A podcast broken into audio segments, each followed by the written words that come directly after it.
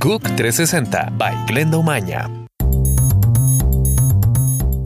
Hola, gracias por estar con nosotros en GUC 360. Soy Glenda Umaña. Les cuento que la Corte Internacional de Justicia va a definir este viernes los límites marítimos entre Costa Rica y Nicaragua, dos países que han tenido una presencia recurrente en el Tribunal de la Haya por diferentes territoriales.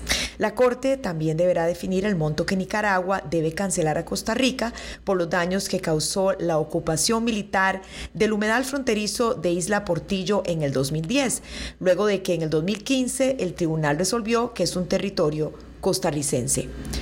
Dos menores de 11 y 17 años desaparecieron al caer a un río crecido y 26 mil personas por lo menos se vieron afectadas por las fuertes lluvias que cayeron en el noreste de Guatemala.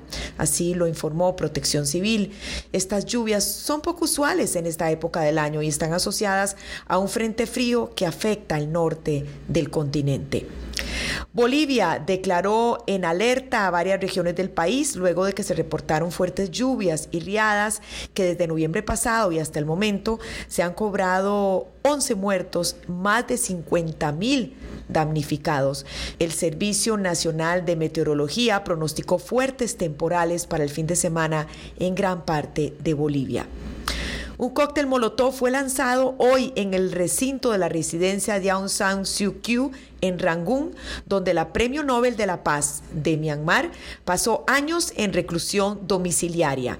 Nadie resultó herido por el artefacto incendiario que provocó daños materiales. Apple confirmó que está respondiendo a preguntas de agencias estadounidenses sobre su decisión de hacer más lentos los iPhones más antiguos a medida que sus baterías se debilitan. ¿Qué les parece? Los críticos han acusado a Apple de convencer a los usuarios de iPhone de pasarse a modelos más nuevos al dejarles creer que eran los teléfonos los que necesitaban reemplazarse y no solo las baterías. Soy Glenda Umaña para GUC 360.